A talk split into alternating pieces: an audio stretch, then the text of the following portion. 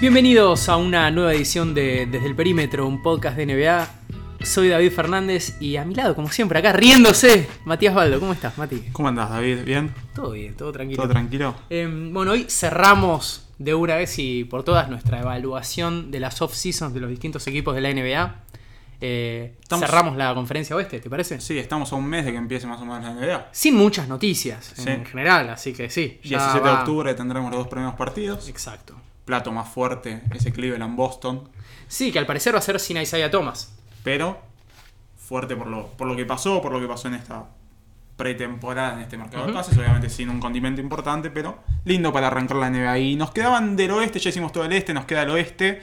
Nos quedaban las divisiones Pacífico y Suroeste. Ah, ¿Por cuál querés que arranquemos? Arranquemos por el Pacífico. Eh, obviamente con, con los campeones reinantes, los Golden State Warriors. No sé qué puntaje les pusiste vos a su offseason o si querés mencionar algún movimiento.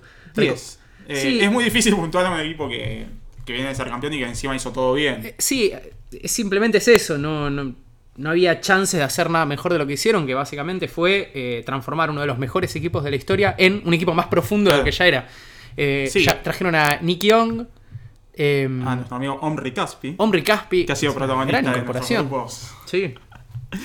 Eh, sin duda ha ganado en profundidad eh, Golden State y además ha logrado algo que está bien, todos ya sabíamos, eh, anticipábamos, pero fue la renovación de, de todos sus componentes principales. Renovaron a Andre Iguodala, Eh, renovaron a. Kevin Durant por mucho menos Exacto. máximo. Eh, el contrato de, de Curry, Claro. que bueno, era lógico también. Renovaron a Livingston. Así es. eh, Sí, básicamente son el mismo equipo que el año pasado, pero con un banco de suplentes más confiable. Sí, así que Eh, no mucho más, eh, mucho más detalles o mucho más análisis no cabe. Golden State sigue siendo el equipo campeón del año pasado, que ya era el campeón, eh, perdón, el subcampeón, pero el equipo de las 73 victorias de la temporada anterior. eh, así que en el arrastre, bueno, Golden State otra vez el gran candidato y encima hizo todo bien. Sí, estamos hablando de un equipo que hace dos años ganó 73 partidos en temporada regular y desde entonces cada off-season mejora. Eh, nada, eh, muchachos, cierre. No, no quiero decir cierre la liga, pero bueno. sa- Sabemos que pasan cosas durante el año. El año pasado, si la lesión de Durant llegaba un mes más tarde, teníamos otro campeón Sí, probablemente. da la sensación que la única manera de que Golden State no repita, obviamente después pueden pasar muchas cosas, sería una, una lesión grave, que incluso una lesión parece poco, eh, tal vez dos. Pero bueno, eh, en definitiva, Golden State es, ha hecho una gran offseason eh, y nuevamente parte como candidato. Bueno, continuamos entonces con Los Ángeles Clippers. Yo acá la puntué con un 6. Un aprobado un poquito por encima de, de lo que esperaba porque era un, una offseason difícil para los Clippers. Eh, recordemos que podrían haber perdido a, a Griffin y a Paul. Bueno, a Paul lo perdieron finalmente, a Chris Paul. eh, en un trade que me parece que, que tiene sentido para los Clippers, que teniendo en cuenta cómo le podría haber salido, el desenlace terminó siendo de alguna manera positivo, si cabe ese adjetivo para lo que es perder a Chris Paul. Eh, no me cierra demasiado la renovación, o sea, de, de Griffin, no sé si es lo que hubiera hecho, pero teniendo en cuenta que Paul se fue, eh, me parece que el 6 más que nada va porque podrían haber salido mucho más eh, dolidos, mucho más rotos de alguna manera y, y finalmente la, la arreglaron un poquito. Sí, yo les puse un 4 principalmente teniendo en cuenta que lo, lo más positivo fue sacar algo por un jugador que iban a perder de todas formas. Así todo, no, no, no fue nada del otro mundo lo que recibieron a cambio de uno de los mejores bases de la historia de la liga. Sí, recordemos Eh, que recibieron a Patrick Beverly. Pat Beverly, que es un buen defensor en la posición de, de base, incluso ha jugado de escolta también en, en Houston. a Lou Williams y a Sam Williams Decker. Y Sam Decker. Sam Decker me parece lo más interesante de, esa, de ese combo. Eh, el tema es, me parece a mí, que no tiene sentido cómo está armado, cómo están armados los Clippers. Llevaron a Danilo Galinari, que bueno, se rompió todo Sí. jugando para la selección. Sí, Qué sí, idiota, por favor, pero bueno, Ya cierra mucho. en los Clippers. Cierra como- mucho, eh, claro, por las actitudes de los jugadores de los Clippers. Pero de vuelta, eh, Galinari eh, está en su mejor posición jugando de 4 en este momento. Y ya de 4 tienen a Blake Griffin. Claro. A quien para mí, a, a mi gusto lo renovaron por demasiado dinero. Yo entiendo que no había mucha opción. Pero 5 es un jugador millones, con- 100, eh, perdón, 171 millones por 5 años. Es un jugador que ya está decayendo, cuya productividad ya está decayendo, que suele tener problemas de lesiones. Eh, para mí van a tener que moverse mucho más porque no termina de, de tener sentido la, confor- de sentido la conformación del plantel. Es más que nada ese mi problema. Ahora, si le sumamos los cambios en los despachos, siendo que por ejemplo Doc Rivers ya no se va a encargar más de, de manejar los movimientos entre jugadores, en ese sentido sí yo también le subiría en la nota, probablemente le pondría un 6 o un Sí, 7. y, y más cuando uno hace el contraste con otros trades que se han dado esta misma offseason eh, de grandes estrellas. Yo coincido en lo que vos decías, David, que, que habrá que ver a futuro lo, lo de los Clippers, eh, cuál es su destino, qué pasa con Griffin. eh, pero bueno, me parece que, que al menos el puntaje que, que le puse yo va también por ese lado de que vos señalabas los cambios en la, eh, intrínsecamente de- del propio de la propia franquicia, me parece que, que un 6 está bien. Pero bueno, seguimos. Pasamos a los vecinos de la Sí. ciudad angelina, entonces, los Lakers. Sí, 8 puntitos. Sí, yo un 7. No, nada del otro mundo. Entiendo apuntando al año que viene a liberar la mayor cantidad de espacio para llevarse a Paul George. Y tal vez, ¿quién te dice? Alguna otra superestrella que empiece con L y rime con eh, Chevron. Y bueno, en ese caso lo que hicieron fue descartar el salario de Timothy Mosgow junto con D'Angelo Russell, que ese fue el costo, eh, rumbo a Brooklyn. Y de paso ligar una primera, ro- una primera ronda fue eh, Sí, Kuzma, 27. que fue con la que selecciona a Kuzma, ¿no? Exacto. El futuro folk hero de la Hay mucha de gente ilusionada con, con Kuzma. En fin. Eh, draftearon a quien tenían que draftear, que era Alonso. Sí. Bueno, como vos dijiste, se sacaban con- de encima el contrato de Mosgov. Eh, lo de Russell tal vez, tal vez puede dejar alguna duda, pero si interiormente los Lakers pensaban. El tema es este, draftearon un base. Si ellos sienten que. Alonso va a ser mejor que Russell, tiene sentido pagar eso porque se lleven a Mosgow. Por eso. El gran problema es que es muy difícil puntuar. Yo entiendo que fue otra dirigencia, porque cambiaron totalmente la dirigencia. Ese es otro positivo. Sí. Eh, es difícil puntuarlos a favor por arreglar algo que el mismo equipo eh, arruinó la temporada Sí, pasada, obvio. que fue la contratación de- del ruso. Es que nos había pasado, ya no, no me acuerdo puntualmente en qué equipo, pero es cierto que eh, los antecedentes eran tan malos o buenos. Sí, cuesta premiar el arreglar las Claro, que ya te mandaste el vos. tema es, ponemos el puntaje justamente por esta offseason nada más, entonces ahí sí, eh, no, si tenemos que contemplar el contrato, probablemente el puntaje bajaría considerablemente. Pero bueno, eh, los Lakers me parece que hicieron, hicieron las cosas bien, habrá que ver y, y empezaremos a conocer en la NBA a Alonso Ball. Así es. Bueno, pasamos entonces al estado de Arizona, los Phoenix Suns. Phoenix Suns. ¿Qué puntaje le Tres pusiste? puntos. Tres puntos. Yo, sí, yo un 2. Estamos en, Bueno, en estamos en sintonía. Eh, los Suns básicamente no mejoraron en ningún aspecto. Deberían mejorar un poco solamente porque tienen muchos jugadores jóvenes Sí. y por inercia nomás deberían pulir sus habilidades.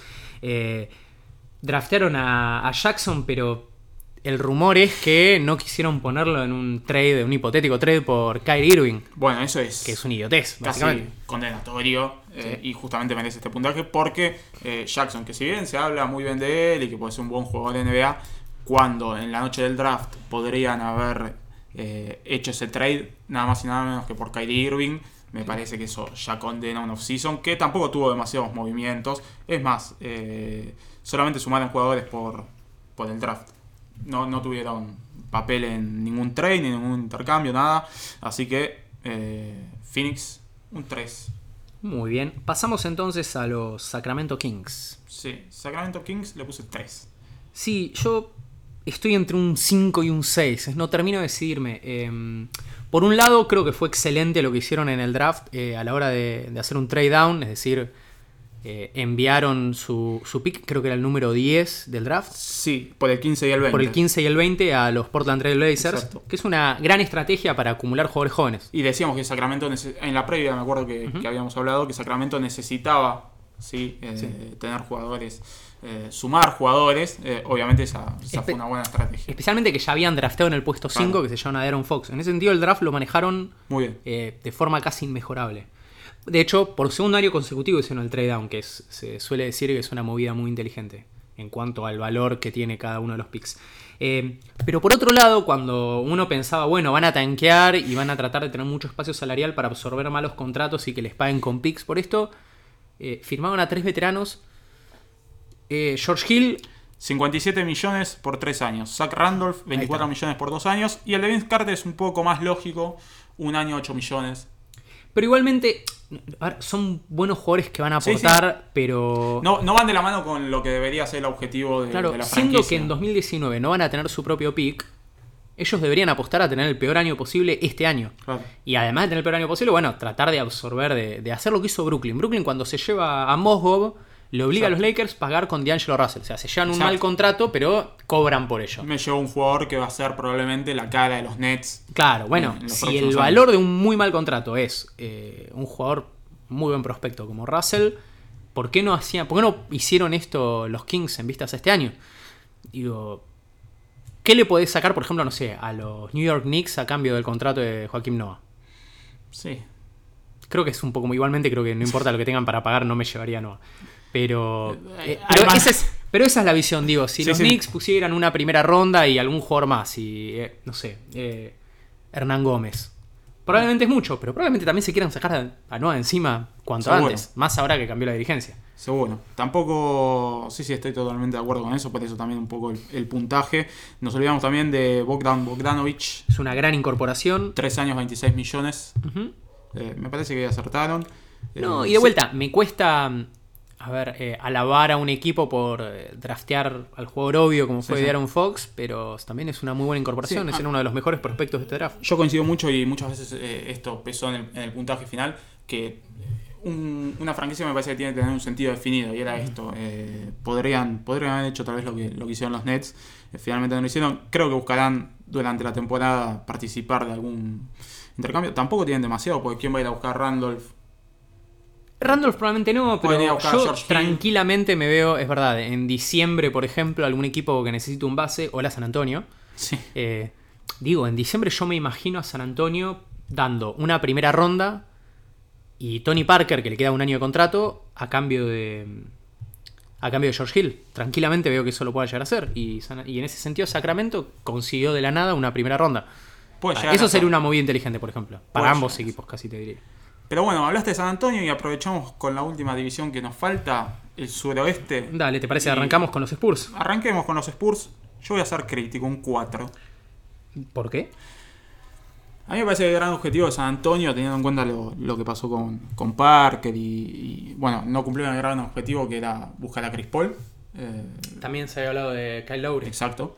Eh, sobrepagaron a Pau Gasol, que puede ser una devolución de favor. Es una devolución de favores porque Pau originalmente no tendría que haber renunciado a su año. Pero eh, yo creo, y ya lo hablamos esto. Ese es, es el costo de hacer negocios por abajo de la Claro. mesa. Está en todos lados eso, no Tres solamente en la NBA. 48, casi 49 millones de dólares. Eh, Del último, en realidad son dos años Exacto, y el último, solamente 6 millones 6 millones garantizados. garantizados. Pero bueno, de todas maneras me parece que, que en líneas generales eh, se fue Simmons, que ahí creo que vamos a, tener a, a poder discutir si está bien soltar a estos jugadores que son muchas veces eh, coyunturales, o sea, que, que depende más de, de lo que es la estructura de, de San Antonio y lo que hablamos muchas veces de Popovich. eh, y de la fisonomía propia del equipo. Pero bueno, me parece en líneas generales no, no mejoraron. También perdieron a Deadmond. Exacto. Eh, prácticamente no tienen ningún No tienen. interno que sepa defender en este momento. No. Si repasamos los internos son Gasol. Aldridge y Aldridge, Laverne. Sí. Nada más. No defiende nadie más. Bueno, eh, yo les puse un 6. ¿Por qué? ¿Por qué? Lo hablamos eh, en una de las ediciones anteriores cuando comentamos a Miami Heat. Yo critiqué el hecho de que no siguieran su modus operandi de siempre de tener eh, un casting rotativo de jugadores genéricos a los que el sistema propio los hace rendir por encima de sus, de sus posibilidades. San Antonio sí siguió eso. O sea, cada vez, todos los años, incorpora un montón de Natalia Natalias que nadie conoce, terminan ganando más de 60 partidos y nos la mandan a guardar a todo el mundo. Y este año, en lugar de renovar y sobrepagar, por ejemplo, a Desmond y a Simmons, lo que van a buscar hacer es eh, generar nuevamente a estos tipos y que de última después los sobrepague otra persona. Eh, si critiqué a Miami por no seguir ese, claro, es ese plano, eh, me- me parecía lo más coherente alabar a los Spurs por sí seguirlo. A mí me parece que en líneas generales San Antonio es menos equipo que el año pasado. Sí, eh, y más por cómo se dio todo, quedó muy rezagado en la pelea, digamos. Sabemos que Golden State es el gran candidato, pero incluso me parece que está por detrás de Boston, Cleveland. Obviamente veremos ver cómo, cómo se adaptan a, a las nuevas adquisiciones de cada uno. Y, e incluso en el oeste, Houston me parece Houston lo sobrepasó. Sí. Eh, hoy a San Antonio, en líneas generales, no. O sea, no, no me gustó ninguno de los movimientos que hizo. Sí creo que, que drafteó bien. Que puede llegar a. Podemos llegar a tener una sorpresa ahí. Esto que decíamos, un NN. Que si bien son del draft y los conocemos, pero digo, un jugador que a- aporte a lo que es San Antonio. Están complicados con el tema Parker. No, bueno, Eh, una. se no solucionaron el tema del base y renovaron a Patty Mills, que no creo que sea No. la solución, pero bueno, es una. Por eso, no es solucionar el tema del base. Perdieron internos que no tienen. Eh, a mí me, me deja un, un- Quiero creer que esto significa que van a jugar, que fue una crítica que le hicimos el año pasado, Sí. que por lo menos no entendíamos del todo, porque no juegan más small ball. Claro. Eh, yo supongo que este año van a tener que hacerlo por un simple Sí, tema de no tener jugadores. Sin duda. Pero bueno, veremos qué hace Popovich para sorprendernos y dejarnos, Van a ganar 62 partidos y nos las van a mandar a en- guardar. en, ridículo sí, una vez más. Porque te acordás que hablábamos de San Antonio y Hace- bueno, yo- la primera vez que dije los Spurs están viejos, se van a caer a pedazos, debe haber sido hace como 7 años. Así que no Bien. voy a cometer ese error nunca más. Me acuerdo cuando, ¿qué fue? ¿Te acordás qué serie fue que dijimos no, San Antonio la puede tener complicada con Houston? Que después cuando ganó nos la mandaban a guardar, pero bueno, no importa. Sí, sí. Eh, obviamente no lo marcamos porque ya hicimos un episodio especial, pero Manu Ginobili renovó sí, en San Antonio. Eh, Sí, com- todo se ha dicho, convencer a Manu, aunque sea para que juegue 15 minutos por partido por un año más, es un También, logro. Eso es algo eso. positivo. ¿Con cuál seguimos? Eh, Dallas Mavericks. Dallas. Yo le puse 7. Sí, yo un 6. a ver, lo mejor, la mejor incorporación claramente fue Dennis Smith Jr. Eh, un gran prospecto en la posición de base, pero de vuelta me pasa como con Sacramento de que me es difícil. Premiar lo lógico. Claro, exacto. Eh, Sí, es difícil premiar lo lógico. Igual a veces destaca porque hay otros, otras franquicias que no hacen lo lógico. Entonces, ahí digo. No sé si querés mencionar No, alguna. ya lo saben todos. Pero. Pero creo que por eso a veces resalta. Eh, bueno, lo de Noel. eh, Eh, Nerlens Noel, que, a ver, eh, recordamos un poco para, para que no se con el tema de las reglas. Nerlens Noel era agente libre restringido, es decir, que. Dallas tenía la posibilidad de igualar cualquier oferta que hubiera afuera. Eh, este caso nos regaló una de las mejores anécdotas Cuéntela, de la offseason. Básicamente, eh, Dallas le ofrece, creo que son 4 años por 17 millones a Noel. No sé si el último año sería 17 opción de equipo. cada año. 17 millones cada año. Eh, no, la respuesta de Noel fue: No, no puedo aceptar 17 millones, quiero el máximo. Pareció Homero ¿Y diciendo: Lo menos que puedo, eh, puedo pedir Son son, mil. 200 mil millones. ¿Y qué le respondieron a Noel? Fuck you, le dijo Cuban, retiró la oferta. No es que le dijo: No te voy a dar eso, es directamente retiró la oferta y lo dejó sin nada sobre la mesa. Noel no consiguió ninguna oferta de otro equipo, así que lo único que le quedó fue eh, aceptar la qualifying offer, que creo que es de 4 millones. 4 millones por un año y el año que viene va a ser agente libre sin restricción. Ahí puede elegir a cualquiera sin posibilidad de que los Mavs igualen. Renovaron Eh, a Dirk. renovaron a Dirk Nowitzki, eh, Dos que habían, en realidad lo habían, había opción del equipo, la rechazaron y creo Sí. que después lo renovaron de vuelta. Dos años por 10 millones. Sí. Eh, se deshicieron de Nico Brusino. Bueno, eso como nosotros argentinos. le Bajémosle un punto, vale, le pongo un 5. Sí. Eh, pero bueno, no, me parece que con Smith es, es el movimiento más interesante, un 6, un 7 como puntaje de la offseason. Sí. Hicieron lo que tenían que hacer. eh, Probablemente sean mejor equipo que el año pasado, pero sin mucho más que agregar. es cierto. Bueno, hablamos antes de Houston Rockets, que mejoró bastante. Bueno, ¿qué, qué puntaje le pusiste? Obviamente me parece que 10. Hay 10, un día sí. porque no existen los 11 en esta. es- Hicieron todo bien. Eh, sí, básicamente incorporaron a uno de los mejores bases de la liga. Eh, después, aparte, sumaron a Luke Bamute y a PJ Tucker, que son dos grandes defensores que Sí. pueden marcar en múltiples posiciones. O sea, perfecto para los esquemas modernos en, en la NBA del día de hoy.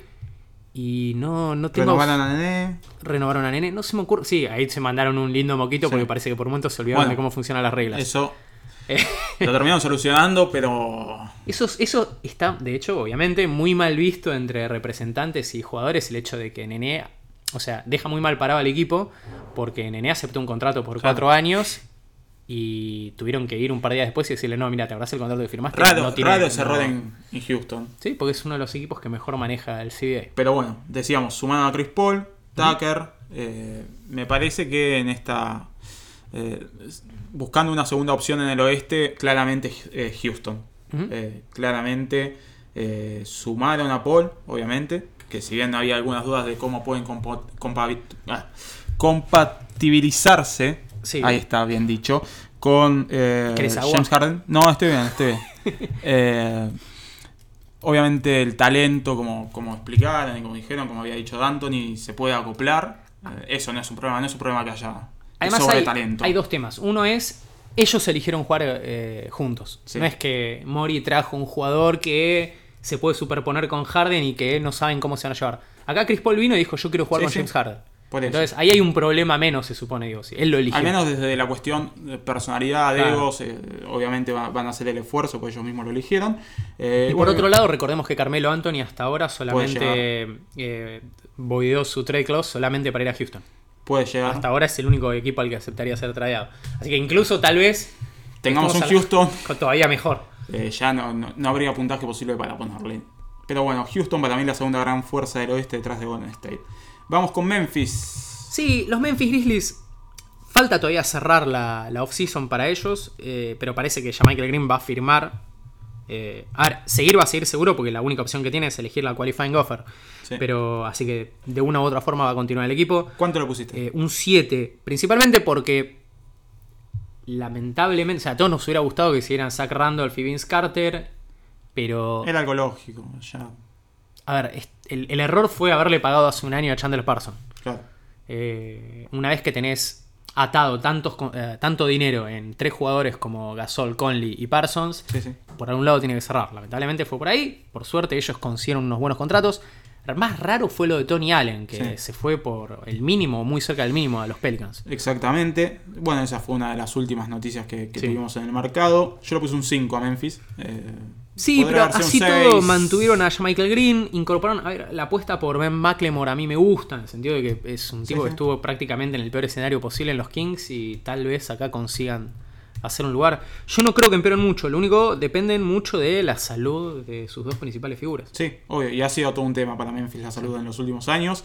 Eh, pero sí, podría haber sido un 6 también, no, no fue aceptable eh, el rendimiento. Y nos queda el último de los 30 equipos. Uno Eh, de los equipos más frustrantes de toda la NBA. New Orleans Pelicans. Un 3. Sí, yo puse un 4. y siendo generosos. Eh, los Pelicans básicamente no arreglaron ninguno de los problemas que tenían en su plantilla. Perdieron un base suplente decente como Tim Fraser era. Sí, Eh, incorporaron a Rayon Rondo, que convengamos que está bien, tuvo dos buenos partidos en playoffs antes de lesionarse, pero el resto del año no rindió. Eh, después, bueno, llevaron justamente al ya mencionado Tony Allen. De vuelta, Exacto. ellos necesitaban tiro. sí. No, No va a sumar tienen. esto. Y continúan. No pudieron deshacerse ni de. de- ni de Alexis Ayinka ni de. eh, No. Omer Asik. Siguen O sea, ambos siguen ahí. teniendo dos de los peores contratos de la liga clavados en el banco de suplentes. Eh, no, Hicieron la renovación de Drew Holiday, que me parece que es lógico, más allá de que podamos discutir cuánto pagaron, pero está bien, pero no tenían opción. No, por Era, no podían perder a Drew Holiday y no traer a nadie. Entonces, No, no, eh, tampoco los puedo premiar por algo que es a mí es una franquicia que, obvio. no sé, es como que no... o sea, no les puse un 0, les puse un no, 3. Así que digo- bueno, si ese- esos tres son porque por lo menos no perdieron al, al único, eh, al Ah, único sí, perimetral decente que tenían. Eh, Es una franquicia rara porque uno no termina de saber qué es lo que quieren hacer. Trajeron a Darius Miller, que es un jugador decente que estaba en Alemania, que es un buen jugador que puede llegar a rendir como jugador de rotación en la NBA. Nada, nada del otro mundo, pero Sí, pero es como que no, no me termina de cerrar desde que tra eh, tradearon por Boogie. sí. Eh, es como que intento encontrarle el sentido a qué quieren seguir haciendo. Los problemas no- fueron- son anteriores. El trade por Boogie tiene, tiene sentido cuando No, vos te pero- ofrecen un All-Star por pagando tan poco, hay una lógica. No por el, no por el trade Ah, sí. concretamente, que me parece que fue brillante y lo hicieron bien y vos tenés que pagar. Eh, digo, después, esto que decíamos, cómo acompañan las decisiones dirigenciales a, a ese movimiento que realmente fue sorprendente, brillante y, y creemos que acertado. Pero bueno, no, no le veo eh, un paso más. Me parece No, que le no, falta ese paso. claramente es, a ver, eh, una de las franquicias peor manejadas de, de toda la NBA. Y va a ser muy interesante esta temporada para ellos, principalmente porque A, justamente pueden echar al general manager y absolu- al- a Alvin Gentry, el de entrenador, y a todo el mundo. Eh, B, de Marcus Cousins es agente libre del Claro. que viene, así que tenemos que ver qué es lo que va a pasar. Y C, si fracasa el experimento Cousins, ¿qué va a hacer Anthony Davis? Bueno, Sigue bajo contrato, pero ¿en qué momento Anthony Davis va a decir, listo muchachos, ya está, no, hicieron eso, son- una bien desde el día que me draftearon? Lo son- último bueno que hicieron fue draftearme a mí. sin duda. Sí, Por eso pero son todas digo, es, que- eh, ¿Va a aceptar Anthony Davis mantenerse en una franquicia en la que básicamente va a ser tirar su carrera a la basura por Yo no lo plata? creo, no lo creo. Pero bueno, son todas. ¿O eh, va a decidir resignar a algo de guita para ir a un equipo más o menos en serio? Son todas respuestas que vamos a ir encontrando durante la temporada.